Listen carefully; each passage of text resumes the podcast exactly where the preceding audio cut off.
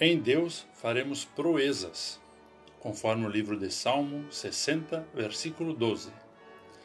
Olá, querido amigo da Meditação Diária Castelo Forte 2023, dia 19 de fevereiro.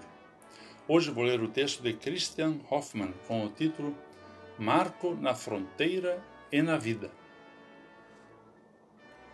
Muitos países estão separados uns dos outros por rios.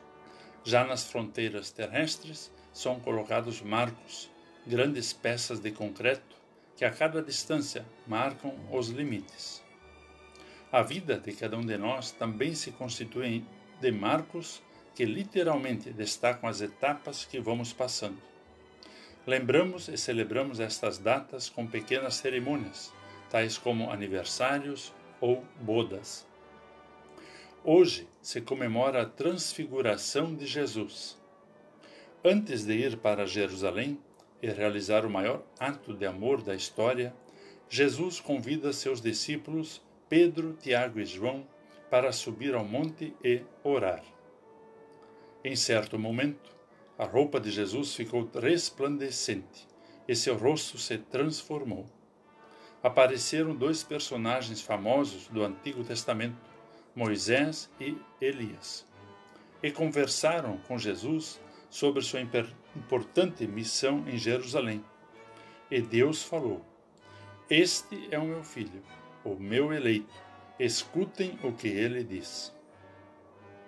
Sem dúvida, esse foi um marco importante na vida de Jesus. Ali ele recebeu apoio e motivação para sofrer e morrer na cruz para salvar toda a humanidade. Essa foi, sem dúvida, a maior das proezas na história de Deus e dos seres humanos. Davi, o autor do Salmo 60, faz referência às ações de Deus e à limitação do esforço humano e conclui ao final do salmo: Em Deus faremos proezas. Possivelmente foi isso que Jesus sentiu no alto do monte, curtindo um pouco da glória do Pai e da companhia de Moisés e Elias. E essa grande proeza está também disponível para a sua vida pela fé no Senhor Jesus. Vamos falar com Deus. Amado Pai, ajuda-nos diariamente a escutar e confiar na voz do teu Filho Jesus, que junto a ti realizou uma grande proeza, abrindo as portas do céu e garantindo a vida eterna ao teu lado em tua glória. Em nome de teu Filho Jesus Cristo. Amém. Aqui foi Vigan Decker Júnior com a mensagem de hoje.